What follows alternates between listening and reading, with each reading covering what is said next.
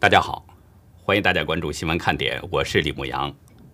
今天是二月二十五号，星期四。现在中国的时间已经是二月二十六号，星期五了，元宵佳节了。在这里呢，牧羊代表新闻看点的所有小伙伴，祝我们所有的观众朋友以及您的家人都能够过一个和和美美的元宵节。过年期间呢，我呀给我们的一位忠实的观众呢。专程打了一个电话向他拜年。过一会儿呢，我们要向大家播放一下我这个打电话的过程。另外呢，我们今天的节目内容的确是比较多，时间可能会比较长，会占用大家挺多的时间。但是我仍然希望大家能够坚持看完，因为其中的内容，不管是对您还是对他人来说，都非常重要。其中呢，包括习近平宣布的这个全部脱贫这件事儿，出现了一大笑点。和三个疑点，另外还有中国为什么会变成癌症大国这个背后的原因揭秘等等。那好，我们现在就来先看一下我向观众朋友电话拜年的情况。观众朋友好，呃，我们今天呢做一期特别的节目，新闻看点啊。自从二零一七年开播以来呢，已经是三年多的时间了，我们得到了很多观众朋友对我们各种各样的支持，当然了。这个每个人的方式方法不一样，牧羊呢在心里边都是深深的在记着，在感激着大家。牧羊实在是无以为报，但是呢，我们又有这样的想法，想对观众朋友呢做一点点的回馈。然后呢，我们想来想去啊，还是决定呢，利用这个过年的时候啊，向咱们呢其中的一位观众朋友来打一个电话。呃，我们选择的这位观众朋友呢，是一个非常热心的一位老年观众。他呢身处在澳洲，我们给杨老先生打电话。这位杨老先生在之前曾经给牧羊呢写过三次邮件，都是亲自的手写，给牧羊谈了好多的他的感受。我们决定向杨老先生呢打个电话，给他拜个年，也借这个机会呢向所有的观众朋友，呃，同样表达一份祝福。我们现在呢就拨通杨老先生的电话，这次电话没有通。还得重新来。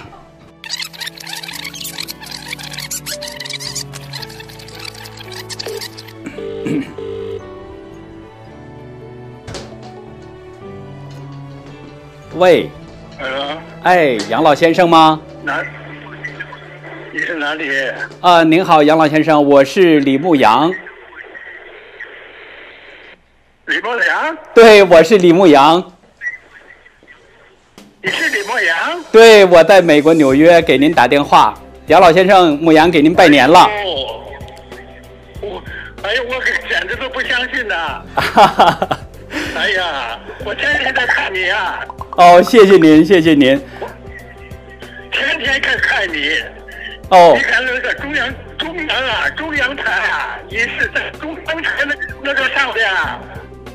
啊。中国人的。眼睛里，在他们这个这个中央台，他们是很好的。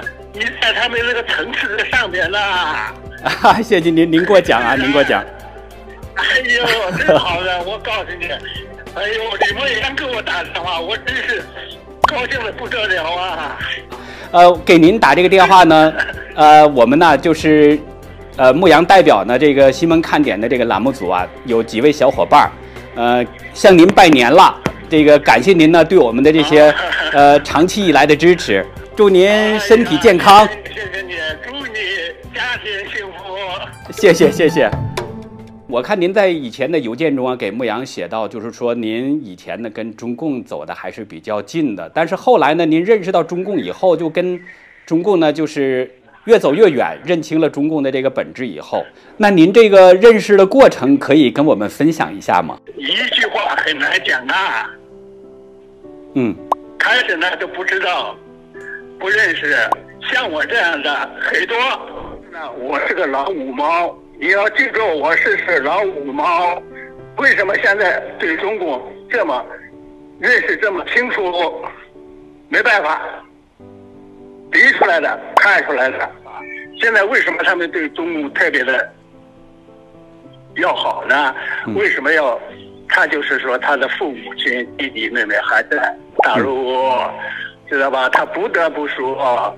实际上呢，呃，我不是跟你讲了，到到家里他还照样的写任志强、任志强的话，嗯这个都是懂，他他知道，中共呢，他呢利用孔子来驯服世界啊，还不是中国了。嗯嗯，打着孔子的旗号，对，这亲身经历看出来的，嗯，呃，就讲这么多吧。好的，祝观众，呃，全家欢欢乐吧。好，谢谢您，代表观众朋友呢也谢谢您啊啊，祝您全家身体健康，万事如意啊谢！谢您，拜拜拜拜，再见再见。嗯，再见。呃，观众朋友呢，刚才呢是我跟澳洲的杨老先生的一段通话，我们在以前的节目中也谈到过，大家可以呢有兴趣的话看看我们以前的节目。这个杨老先生的经验呢，我觉得其实对大家也是一个启悟吧。大家可以呢，就是仔细的对照一下，看看国外的这些政体、社会、党派，他们是怎么做，怎么对待自己的百姓，再对比一下中共，他是怎么对待这个中国的百姓，自然就可以分清谁好谁坏，谁正谁邪。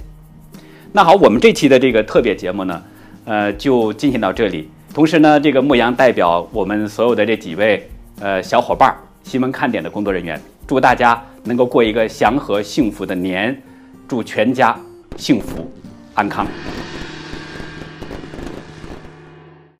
习近平他的确是一个不多见的人物，不仅呢在于他把中共的野心给暴露无遗，更在于他是敢说话。他说，在他八年的领导之下，已经实现了脱贫攻坚的全面胜利，创造了人间奇迹。与此同时呢，中共是摘下了扶贫开发领导小组的牌子，改成了国家乡村振兴局。习近平的这个讲话有一个最大的笑点，另外还有三个疑点，我们一一跟大家聊聊。今天下午呢，北京朝阳区太阳宫北街一号。中共是挂出了乡村振兴局这个牌子。中共的官媒新华社表示说，乡村振兴局挂牌是脱贫攻坚战取得全面胜利的一个标志，也是全面实现乡村振兴、奔向新生活、新奋斗的起点。据《新京报》报道，乡村振兴局是由国务院扶贫开发领导小组办公室整体改组而来，是国务院的一个直属机构。从目前透露的资讯来看，新机构的人员编制、内设机构以及行政关系等等，跟之前的扶贫办基本是一致的。新京报的这个报道不小心就给泄底了，原来就是换了一块牌子，人员设置都是原班人马。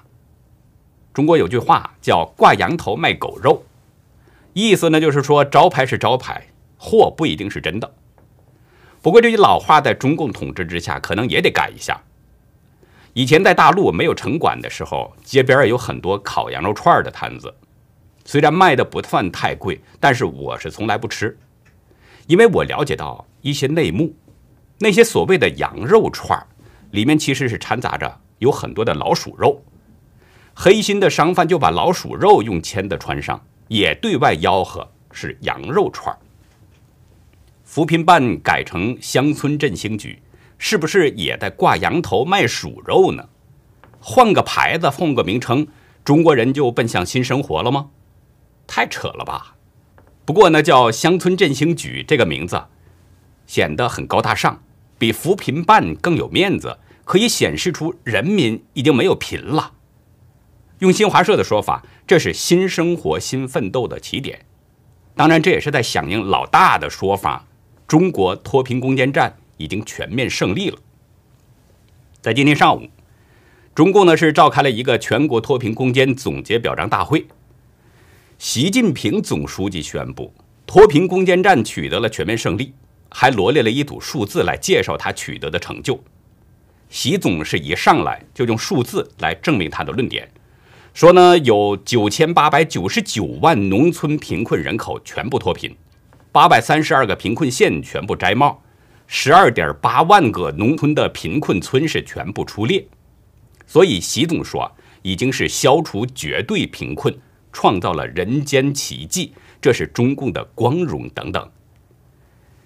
习总的讲话是洋洋洒洒九千多字，都在充分论证自己的这个论点。但是外界，特别是像我这种没有博士学位的人呐，对习总这个讲话有三个疑点，还有一个笑点。咱们先说这个笑点哈，大家先来看习总今天讲话的一段视频。我们突出实的导向，严的规矩，不搞花拳绣腿，不搞繁文缛节，不做表面文章，坚决反对大而化之，撒胡椒面。看了这段视频，我开始以为呢这是网友在恶搞。但是查了一下习总的讲话稿，发现还并不是恶搞，实际就是这样的情况。我是真不懂习总撒胡椒面是什么样的意思。后来看到有网友解释说，撒胡椒面呢，这个是俗语，意思是说呢，做事儿没有重点，结果徒劳无功。但是习总这个稿子读的明显没有我读的流利，因为我读是稿子是我自己整理的。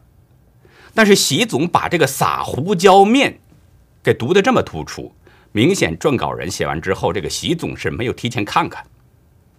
其实不用问也知道，撰稿人这是为了显示习总的学识渊博，博士嘛，所以故意的一会儿是文言文，一会儿民间俗语。可是这个习总他可能也没有明白撒胡椒面是啥意思，一下就有点发懵，中间停顿了五秒多。但习总毕竟是习总啊，懵了也得读出来，就像之前他那个为热干面加油一样。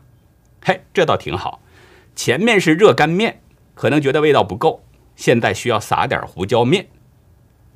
这也是网友在说这个习总呢，说又双若浊了，就是又又又又又又又这个意思。意思就是说，习总已经不止一次出现类似的问题了。其实呢，这是咱们开个玩笑哈。真正的问题呢，是在于后面的三个疑点。咱们先说第一个疑点：谁制造的贫困？习近平说，脱贫攻坚战取得了全面胜利，是因为中共的领导以及他自身做做的这个工作。他说，八年来，我先后七次主持召开中央扶贫工作会，五十多次调研扶贫工作。走遍十四个集中连片特困地区，坚持看真贫，坚持了解真扶贫、扶真贫、脱真贫的实际情况，面对面同贫困群众聊家常、算细账，亲身感受脱贫攻坚带来的巨大变化。另外，在前不久，人们还在过年期间，中共党刊《求是》就发表了习近平的文章，声称是农村要发展，农民要致富，关键靠织布。我们的确在视频当中看到过，习去不同的农村地方啊，经常掀开农户家的这个锅盖，意思就是在关心农民的生活，看看农民们吃的是什么呀。这用习总文章的说法，这是心里装着困难群众。我们就先假定习总说的说实现了全面脱贫，但是我们要问一问，中国的贫穷是谁制造的呢？中国在一九四五年。取得了抗战胜利之后，中共为了发动内战，假意在占领区进行农村土地改革，在依靠农民夺权之后，又杀掉了大批的地主富农，然后毛泽东又大搞人民公社，收回土地，把所有农民都变成了佃农，农民种出的粮食，中共是统购统销，价格都由中共来统一定。中共享受着农民的劳动成果，却把主要的资源集中在了北京等大城市，就是为了显示他的社会主义优越性嘛。但是他却要求那些一无所有的农民不能离开土地。到了邓小平时代，已经没有出路了，所以不得不进行所谓的联产承包。但是土地并没有私有化，农民仍然不能离开农村，只能从事着原始的手工业劳作。但中共在紧紧控制着农业生产资料的源头，农民想自己种点什么根本说不算。开春的时候，向农民出售高价种子、化肥等这些各种农用物资。到了秋天，低价收购农民的大部分农产品，而且还要农民承受各种税负。其实也不只是农民，中共把中国的百姓都没有当人看，只是把他们当做可以利用的工具。在对中国百姓的层层盘剥压榨之下，中共的权贵们一个个都成了肥得流油的资本家，囤积了巨量的财富。但是中共却不允许其他人私有。大家知道马云，在中共的允许之下，他成了中国非常成功的商人。中共是用各种限制管制的方式，把外国的公司都给赶出了中国。就在中共的保护之下，马云的生意做的是风生水起。几乎形成了直接垄断。但是换了中共领导人，发现他已经变成了威胁。如果任其发展下去，他就会威胁到现政权的安全，所以他就必须要消失，由中共来垄断。就是说，中共的存在，那些大大小小的贪官们，他们就是中国民众致富的巨大障碍，是中共制造了中国的真正贫穷。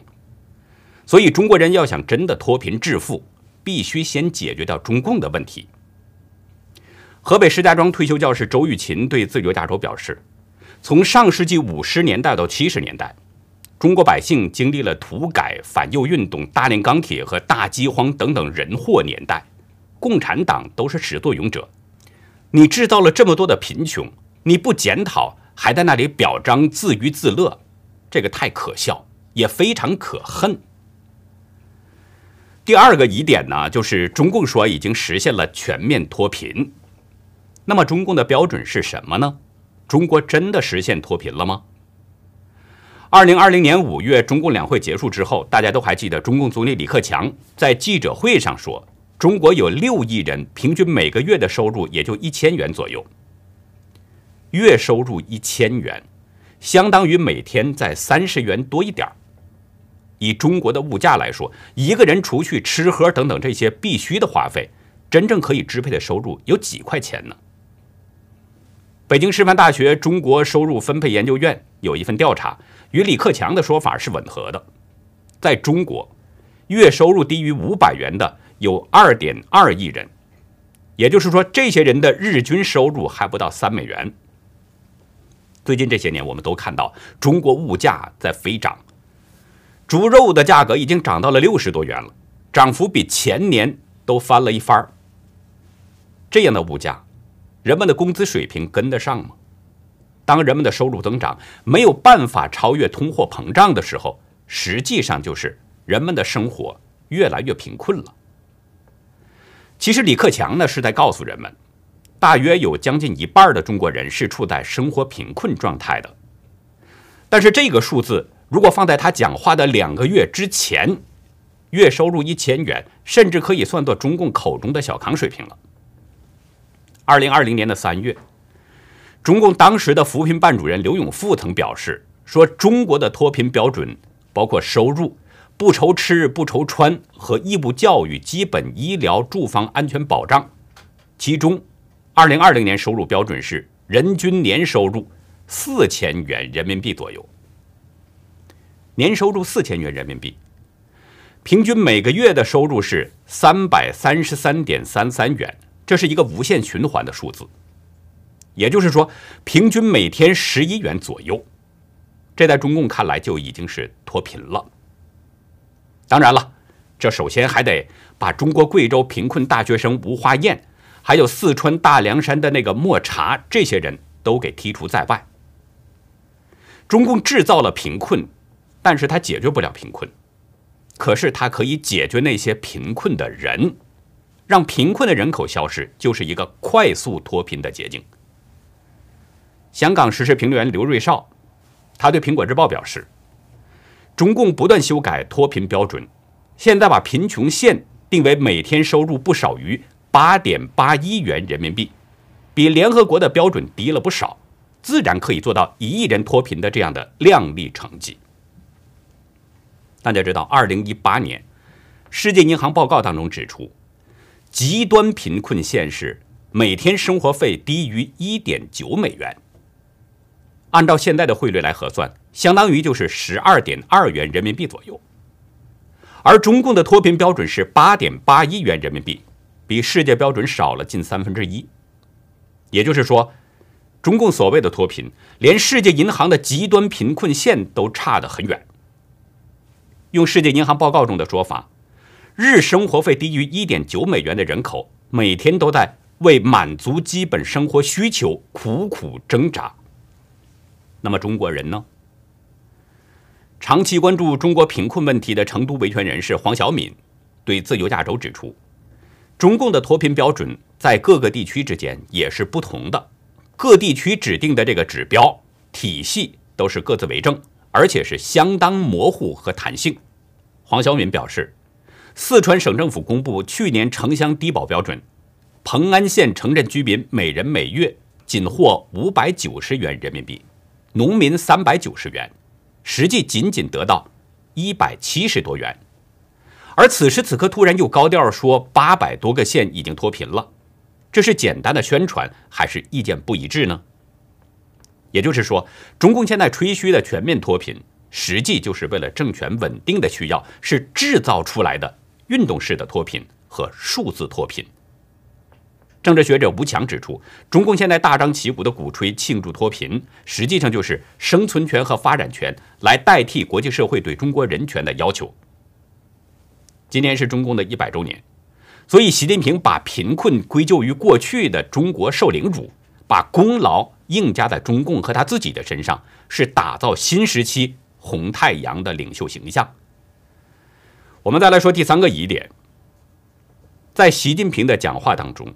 他提到了中国共产党打土豪分田地，声称中共帮助穷苦人翻身得解放，赢得了广大人民的广泛支持和拥护。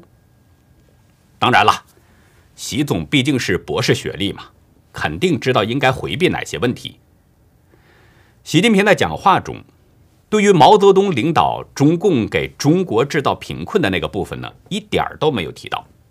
而这部分正是毛泽东欺骗中国百姓要打土豪分田地的阶段。其实，在毛泽东以后啊，尤其是在跛脚鸭改革开放之后，中共在位的领导人当中，鲜少有人去公开的表扬打土豪分田地。都知道，这是毛和中共的一个不光彩的历史。公开资料显示呢，一九二七年秋天，中共起义失败之后，为了逃避国民党的围剿。残余的红军就进入到了农村，首先就盯上了地主富农。中共欺骗广大农民说要打土豪分田地，实现耕者有其田。毛泽东当时曾说：“有土皆豪，无身不劣。”在井冈山时期，中共是每到一处都要高举打土豪的大旗，直接抢掠这个乡绅们的土地和财产。而实际上，中共所说的那些地主富豪。包括资本家等等，都是凭着自己的勤劳累积下的家业。九平共产党章中指出，打土豪分田地就是巧取豪夺，推广到社会，代替传统，成为新的秩序。著名的中国当代史研究学者、美国明尼苏达州诺曼戴尔学院的教授丁书曾经对大纪元表示：“他说，毛泽东手下的湖南农民协会委员长易礼生。”他主张是杀尽土豪劣绅，被屠杀的所谓土豪劣绅，绝大多数是一般的地主富农。当时有湖南农民说：“农民协会就是砍脑壳会。”这么样的一个杀人恶魔行为，到了习近平的口中，变成了帮助穷人翻身得解放，为摆脱贫困创造了根本政治条件。习近平为毛泽东的杀人越货行为唱赞歌，难道这又要来一波毛所谓的打土豪分田地吗？早前有不少网友说呢，习近平是毛二，这个说法会成真吗？看来呢，大陆的私营企业主们呢，应该想想退路了。中共在割完了普通百姓的一茬一茬的韭菜之后，现在已经把目光转向了土豪了。而以中共的标准，即使现在中国大陆。可能已经是土豪遍地都是了，可想而知，得有多少人会在暗中咒骂习总啊？我想呢，习总对这一点可能也知道。现在大陆网络上已经掀起了一股“习近平死两次”这么个热讽。大陆网络上出现这个情况呢，是由日本手游在微博平台做宣传引起的。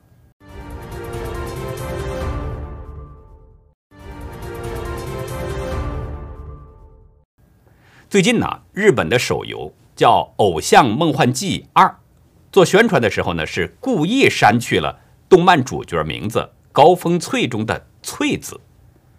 主办方还特别强调解释，说由于特殊原因。暂时使用罗马音代替，还请各位制作人理解并友好交流，不要讨论过多无关的事情。这个解释更像是“此地无银三百两”啊！不解释，人们根本还不会想到有什么其他的内容。这一解释，反倒引起了许许多多人的猜测。有的网友就直接说：“这是喜死二次。”大家知道这个“翠”这个字上面是一个羽毛的“羽”。也就是说，两个中共给简化的“习”，下面是一个“族”，而这个“族”是有死亡的意思。随后呢，网络上就出现了许许多多围绕这个“翠”字的各种各样的评论，有的说以后中国的翡翠市场堪忧，还有的说说“语”不说“足”，文明从我做起。更有意思的是，有网友呢还在微博发起了“奇翠”话题。有的叫今日奇翠，有的叫奇翠超话，但是都遭到了封杀。奇翠这两个字已经被当局设为是敏感词了。你在新浪微博上搜索奇翠，没有任何的信息显示。最近呢，大陆媒体《新京报》整合了世卫组织发布的数据，发现2020年中国的新发癌症人数和癌症死亡人数都是位居全球之首。根据世卫组织的数据，去年全球共有一千九百二十九万新发癌症病人，而中国的人数是四百五十七万，平均全球每四个新增癌症患者当中就有一个人是在中国。中国每天确诊的人数大约是一万两千五百人，在去年的一年当中，中国共有三百万人因为癌症去世。在中国呢，最常见的癌症依次是。肺癌、结直肠癌、胃癌、乳腺癌，还有肝癌。其中，肺癌去年有八十二万新发病人，死亡是七十一万。另外，还有一个特别值得注意的现象，就是中国的癌症患者出现了年轻化的现象。根据统计数据显示，一九九零年到二零一七年，中国是十五到四十九岁这个患癌人群当中呢，从百分之零点三五。已经增加到了百分之零点八九，而五岁以下的儿童患病率更是直接提高了两个百分点，成为各个年龄段当中增长比例最高的族群。为什么中国的癌症这么严重呢？新京报呢是把中国人口基数大放在了第一个原因，并且说呢中国人口老龄化和环境污染、情绪压力等等。但是印度人口与中国差不了太多。而且印度的那个环境更加脏乱差，为什么中国的癌症情况比印度还高出三点五倍呢？很显然，《新京报》的分析并不合理。前两天呢，有网友贴给我一篇文章，令人吃惊的秦城监狱主任医师。这篇文章揭示了一些真相，文中涉及到两个人物，一个是秦城监狱的主任医师，另一个是美国的医学博士。所以，为了方便叙述呢，我们称他为分别是秦城医师和美国博士。去年，就是二零二零年的十二月十八号，秦城医师呢，他的美国医学博士朋友回到大陆去看望老知青这些朋友们，大家都问这个博士在美国研究什么？这个博士说，羟基苯丙氨酸尿液检测试剂，也就是简称叫化学显色法。这个名词别说让人们去理解啊，听都没听说过。美国的博士告诉大家说，这是一款呢癌症早期筛查试剂，是一种可以对癌瘤细胞突变全过程进行监测的一个体外检测试剂，就是用尿液测癌症。这是实现世卫组织癌症二级预防策略的一个重要手段，是同类型产品当中唯一通过欧盟 CE 认证的尿液检测试剂。美国博士还说，他这次回国的第一个任务呢，就是给这些老知青朋友们尿检，因为他怀疑国内的体检水平。美国博士还说，他供职的美国癌症学会发表的2018年全球癌症统计数据显示，中国每65个人当中就有一名癌症患者，每分钟就有七个人患癌症，每分钟超过五人是死于癌症。一听这个数据，秦城医师吓一跳，赶紧就问说：“全世界的癌症发病率是多少？”美国博士说：“千分之一。”秦城医师大吃一惊，说：“我在监狱看到一个数据，是中国癌症中心主任、中国医学科学院肿瘤医院院长贺杰院士提供的。他说，中国癌症发病率在全世界排名很靠后，癌症发病率是比较低，位居第七十四位。”美国博士就说了：“说这个呢，就像中国公布的 GDP，在美国，官员发布的公共数据造假是犯罪。”而在中国，官员发布公共数据不造假就会被犯罪。对中国公布的数据，中国网民说得好：“不管你信不信，反正我不信。”中国老百姓的老不信是有道理的。美国博士接着说：“以前中国说蓝天白云、空气清新，结果美国人发明的 PM 二点五检测仪让谎言不攻自破。”现在中国又说绿山清水、金山银山，美国人发明的 TDS 测水仪马上就测出中国的所谓绿水里到底含多少金银重金属。所有的谎言在美国强大的科技力量面前都无处遁形。美国博士说着就拿出了他携带的 TDS 测水仪，就是一个比钢笔大一点的测试笔。秦城医生很感兴趣，美国博士就送了他一个。美国博士呢，在两个杯子里面分别倒上自来水和纯净水，把小仪表呢就插入到水中，自来水显示是一百四十三，纯净水显示是三。博士说，零到五十这是生饮水，五十到二百这样的水要烧开饮用，二百到五百是生活用水，只能洗衣服、拖地板等，不能喝。也不能洗菜，不能洗水果。大于五百是工业用水，人畜碰都不能碰。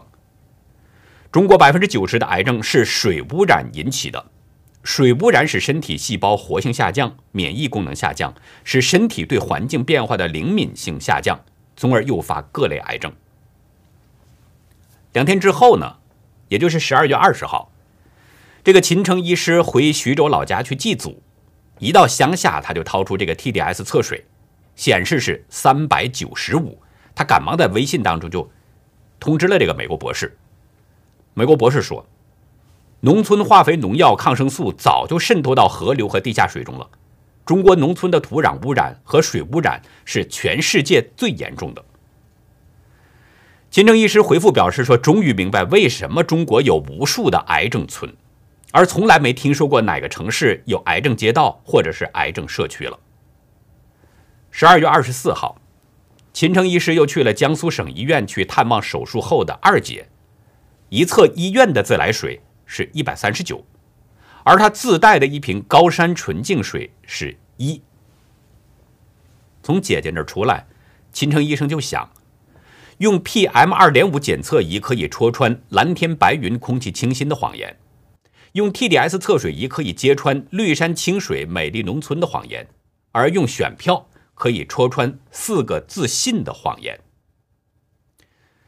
说到中共的四个自信呢，今天英国内政部公布了一个内容，同样可以打破中共这个自信的谎言。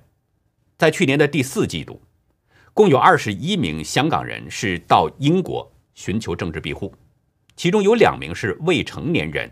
在没有父母和看护人的陪同下，自行前往英国。这是从2007年开始第一次出现无人陪伴的寻求庇护儿童这样的案例。根据相关资料，这两宗无人陪伴的寻求庇护儿童案例呢，分别是一男一女，他们都是到达英国的机场口岸之后，立刻就提出政治庇护申请的。其中那名女生只有15岁。她是曾志健的女友 aura。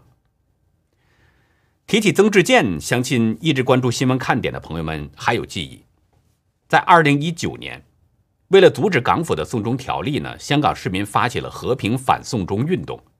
但是港府港警在北京当局的指示下，从一开始就对香港的平民进行了各种各样的打压。港警一次次肆无忌惮的殴打，一次次强行抓捕拘押，甚至对香港民众的疯狂屠杀，就催生了香港市民的勇武抗争。其实所谓的勇武抗争，也仅仅就是用雨伞呢等等这些防护物品呢，去遮挡警察的警棍、催泪弹和橡胶子弹等等。二零一九年十月一号，在荃湾的一次抗争当中，一名抗争者呢被警察抓捕。曾志健当时在现场，他看到这种情况，想上前去营救被抓的同伴，并没有任何攻击的意图。但在距离大约两米左右的位置，那个警察向他的左胸开了一枪，曾志健随即倒地。医生说，曾志健的左肺被子弹给打穿了，其中一块子弹碎片是穿透了肺部，接近大动脉，距离心脏只有三厘米左右。经过四个小时左右的手术，子弹碎片被取出来了。曾志健是保住了性命。不过呢，警察仍然是指控他是参与暴动和袭警两项罪名。在曾志健被枪击之后，Aurora 也遭到了警察的抓捕。不过呢，因为当时他还不到十六岁，没有被正式起诉。但是 Aurora 后来发现，经常有不明的人士对他进行跟踪。这使他深感危险，所以才做出离开香港的决定。在昨天我们节目当中呢，发出呼吁说，如果您呢曾经遇到过像德州 H-E-B 超市那样的暖心的事儿呢，希望您能够写下来寄给我们，然后我们在全这个节目当中呢，跟全世界的朋友进行分享。呼吁发出之后，我们就陆续收到了几位朋友的投稿。因为时间关系呢，我们今天啊。呃，只分享其中的一个，我们会在随后的节目当中陆续的、慢慢的跟大家分享。这里呢，先讲一个大陆学生的故事。这位同学啊，只有十八岁，学的呢是建模行业。他在翻墙之后，看到了很多真实的讯息，也见到了中共的残暴和虚伪，其中有中共对疫情的隐瞒、对人权的镇压和对信仰的剥夺等等。去年的九十月份。因为多种原因呢，这位同学啊就独自一人从浙江去渭南，中途在火车上手机没有电了，跟外界联系不上了。